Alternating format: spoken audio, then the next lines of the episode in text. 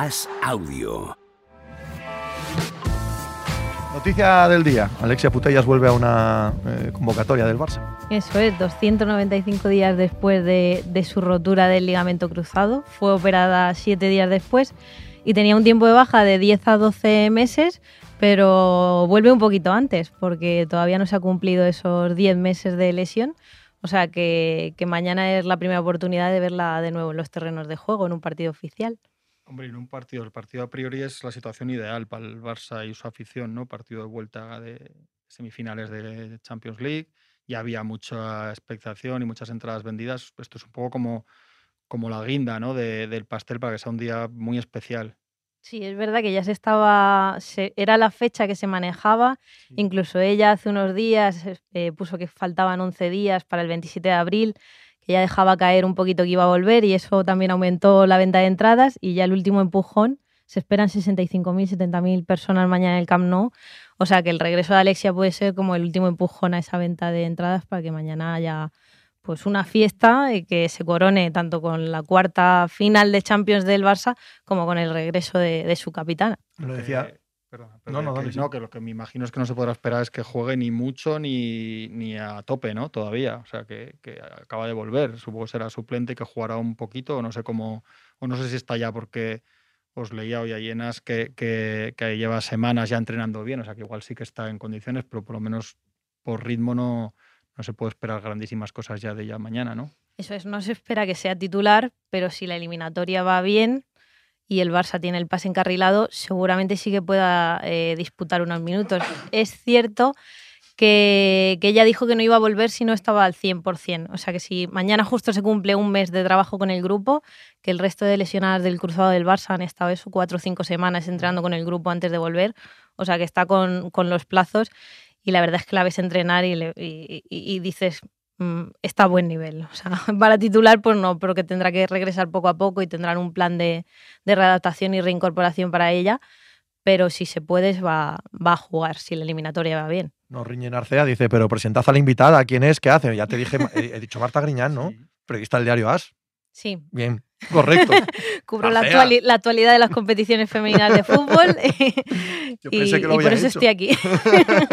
ya nos preguntan desde el absoluto desconocimiento cómo Putellas, que esto en su momento lo preguntó, o sea, se lo planteaba más Sí. gente cuando el premio, que con Cuando le dieron el premio, 295 Balón de Oro. días lesionada ha sido balón de oro, ¿no así? Porque, bueno, el Balón de Oro cambió los criterios de, de fechas en cuanto a, al premio y, la temporada, lo que se tenía en cuenta no era el año natural, sino la temporada 2021-2022 en la que Alexia se perdió solamente cuatro partidos, que fueron los cuatro partidos de la Eurocopa. Entonces, en el resto de, la competición, pues fue la máxima goleadora de la Champions, la MVP de la Champions, la máxima goleadora y la máxima asistente también a nivel europeo y se llevó el balón de oro por eso.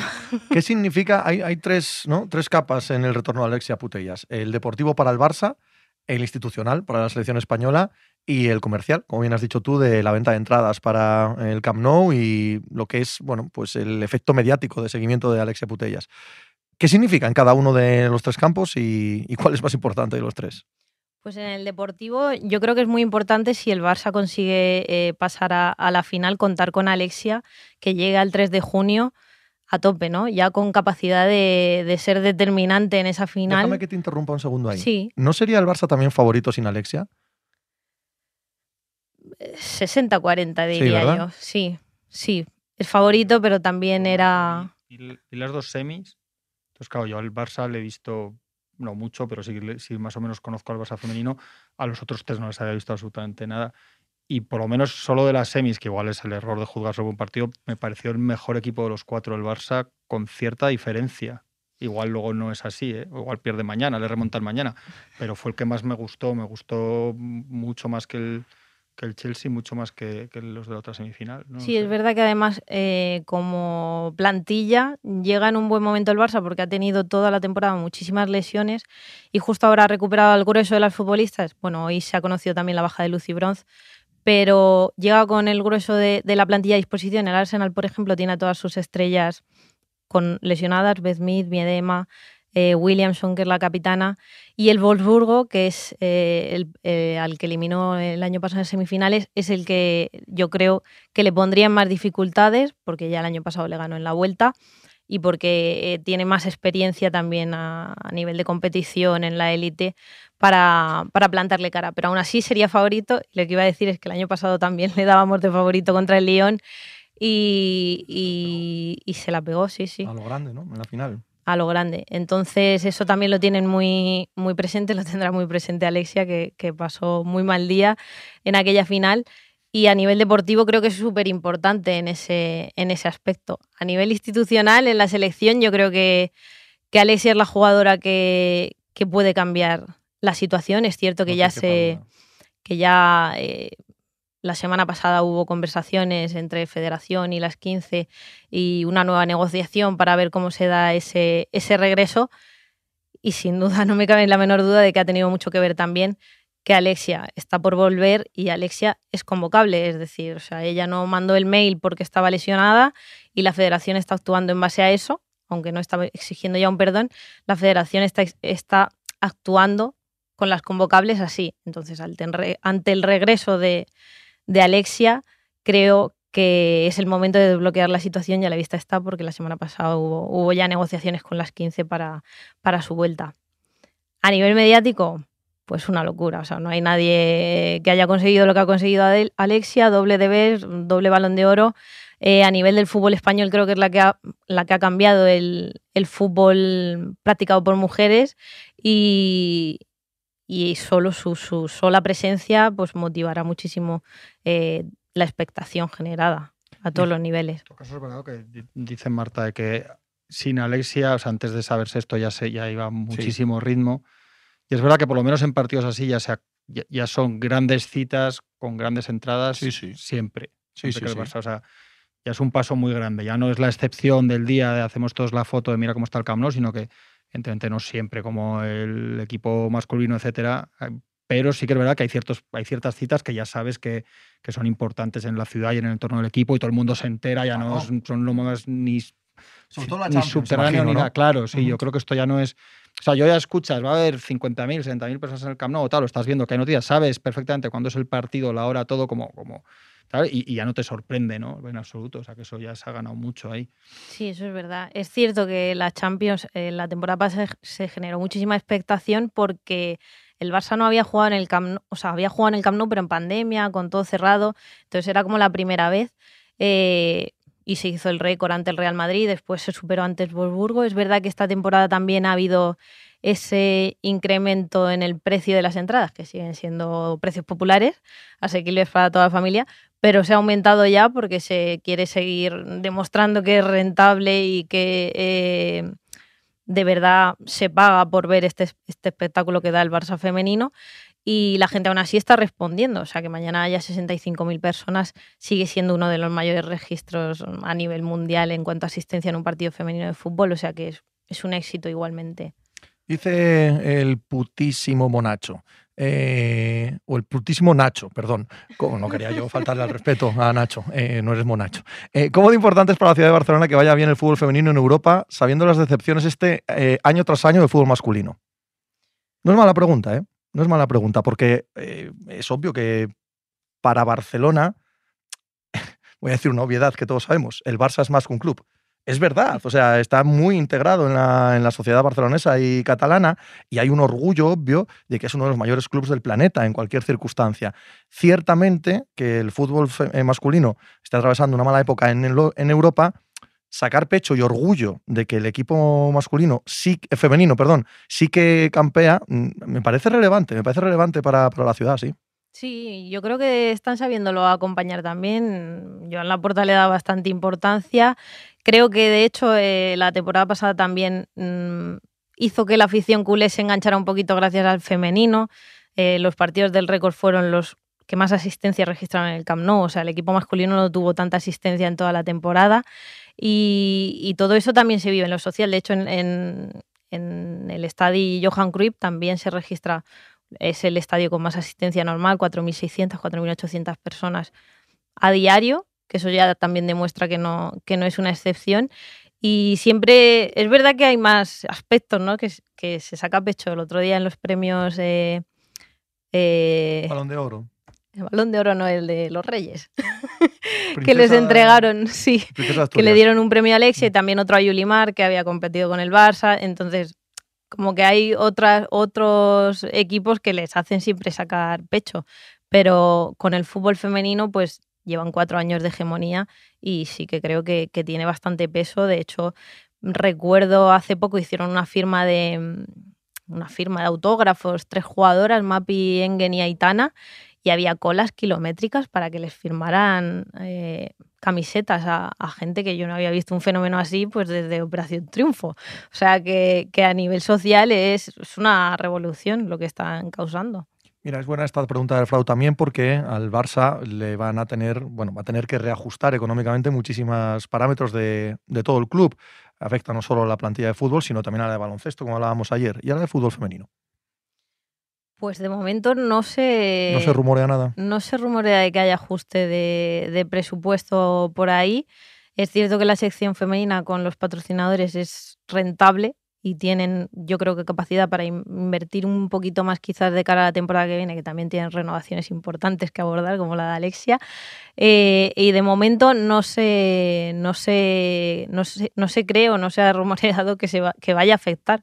Pero bueno, todo es posible no pondría yo la mano en el fuego, porque si luego llega sanción a competiciones europeas y demás y le afecta de alguna manera al femenino o al club en general. Yo creo que... Preguntaban eso, si podría afectar el caso Negreira también al Barcelona. Hombre, yo creo que si le sancionan al, club con no estar en la Champions, a nivel piramidal va bajando hacia todos los sectores del club, ¿no? Porque el dinero, es la pasta, no, es otro tema, ¿sabes? Lo que pasa es que creo que en el caso concreto del fútbol femenino, si es autosuficiente, si es un motivo absoluto de orgullo, si está en crecimiento, me parece que entre comillas estaría salvo, ¿sabes? Que ah, recortarían de sitios mucho más engrandecidos, ¿vale? Que no estén generando por sí mismos y que ahora mismo no fueran un motivo de orgullo tan evidente como, como el equipo femenino. Sí.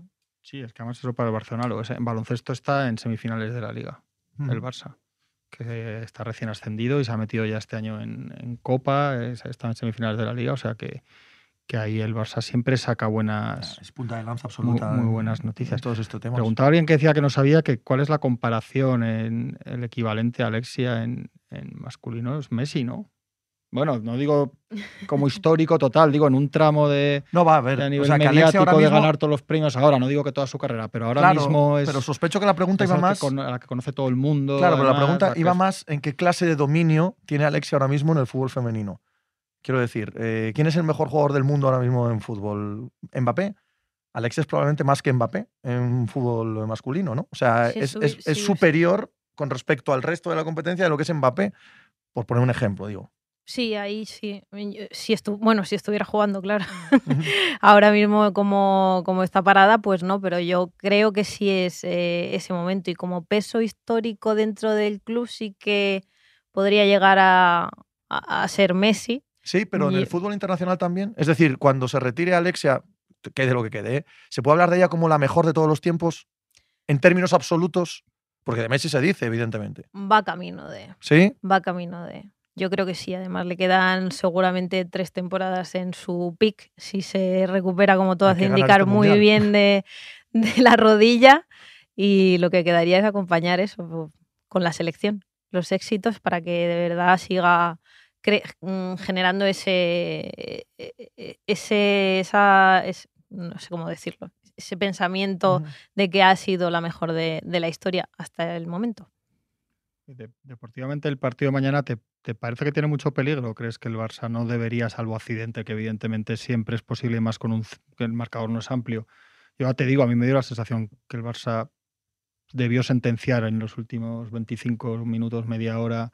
Tuvo un rato ahí después del 0-1 que sí que le pilló un par ahí de pases a la espalda el, el Chelsea, pero me pareció tan superior en la segunda parte que me parece muy difícil que mañana con en casa, un equipo con muchas jugadoras ya expertas y con el público que más allá de un accidente raro del fútbol tenga problemas en estar en la final, ¿no? ¿Tú cómo, qué crees?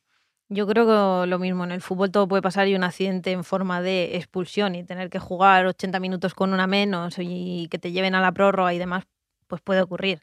pero lo normal es que el Barça mañana gane, gane el partido, no va a ser una goleada, pero lo normal es que gane el partido sin sufrir demasiado y que esté en la final de, de Indoven. Eh, hay que darle mérito al 0-1 obtenido en Stanford Bridge porque es verdad que en las otras ocasiones en las que ha llegado a, la final no, nunca había ganado en, la ida y, ahora les queda, juegan con esa ventaja ya y les queda ganar este, este partido que pues yo diría un 70-30 prácticamente lo va a ganar el, el Barça. No creo que haya problemas salvo que ocurra un accidente de ese tipo contra? Porque la otra está mucho más abierta por marcador. ¿Contra quién dirías que va a ser la Yo diría que va a pasar el Wolfsburgo. Sí, has dicho que era más difícil. Sí. Diría que sí. Es verdad que el Arsenal en la anterior, en la anterior eliminatoria ya remontó y le vimos. El partido fue muy raro, el de semifinales entre Wolfsburgo y, Arsenal. El Wolfsburgo podía haberse puesto 4-0 fácil, luego se va del partido, le meten dos goles. Es, fue un poco extraño, pero yo creo que lo normal es que pase el Wolfsburgo. Háblanos del caso Alama, el equipo murciano denunciado por el eh, sindicato FootPro, eh, denunciado no el equipo, sino el entrenador por trato vejatorio en el vestuario. 17 jugadoras de ese mismo vestuario eh, a través de la Federación Española de Fútbol, ¿no? O del, de AFE, de AFE del sindicato. Dicen que no, que no consideran que haya habido ese trato vejatorio, ni bullying, ni acoso, ni nada que se le parezca. Otras cinco chicas parece que sí que defienden esa tesitura. ¿Cómo está el tema? Pues el tema, eh, la Federación y el CSD, que son dos de los organismos ante los que ha denunciado FoodPro este caso, ya han recibido la denuncia y están eh, eh, investigando el, caso. la división en el vestuario es bastante obvia. Es cierto que el primer día las 17 jugadoras niegan el trato vejatorio, cualquier tipo de comportamiento inapropiado por parte de su entrenador, pero al día siguiente ya el discurso no es el mismo, el discurso es solo que no es un acosador sexual, por lo tanto el tema del trato vejatorio queda un poco reconocido entre líneas. Y las otras cinco futbolistas eh, pues están soportando un poco la situación hasta, hasta final de temporada. Creo que ha fallado un poco también el protocolo del convenio colectivo para este tipo de, casos, ya que ellas no están siendo protegidas como supuestas víctimas. Tampoco creo que, como el supuesto eh, acosador laboral tampoco lo está siendo porque mm, la noticia es conocida y no se está guardando anonimato por ninguna de, las partes, de, las cinco jugadoras que han reconocido ese trato. De hecho, se aunque no digamos los nombres, se sabe quiénes son porque son las que no aparecen en el, en el vídeo. Supongo tampoco. Sí han ido convocados. De hecho, una jugó de, titular en, en, en, el último partido en Lezama pero y, otra tuvo minutos, pero están, pues eso, al final eh, hablarán de forma no anónima cuando, cuando acabe la temporada. La situación es bastante, bastante peliaguda, la verdad. Es que es difícil, ahí no se puede decir nada porque hasta que no se sepa. Tienes que tiene toda la razón, Marta. me parece que, no tiene sentido. Hay que contar los hechos que hay. claro, pero que además que, no tiene sentido que sepamos los nombres, que sepamos quiénes son. que Es eh, embadurna todavía más el caso, ¿verdad? Esto tendría que llevarse con, con otro tacto. Sí, debería haberse llevado de, de otra manera y es obvio que los mecanismos han fallado y siguen fallando. Eh, se resuelva como se resuelva el caso, eh, se ha fallado, sentará, imagino, un precedente, pero, pero bueno, es cierto que los testimonios anónimos que llegan, pues son todos en, la misma línea, ¿no? Entonces, pues eh, a mí, pues, aunque ha habido poca reacción institucional, porque es cierto que todo el mundo está adoptando una posición de, bueno, hay que dejar investigar y ver cómo se resuelve el caso. Es cierto que también se podía haber hecho una condena ante ciertos tipos de comportamientos que no se está haciendo ni siquiera a nivel de jugadoras que en la liga suelen ser bastante comprometidas a la hora de posicionarse en temas, convenio colectivo, cláusulas y demás.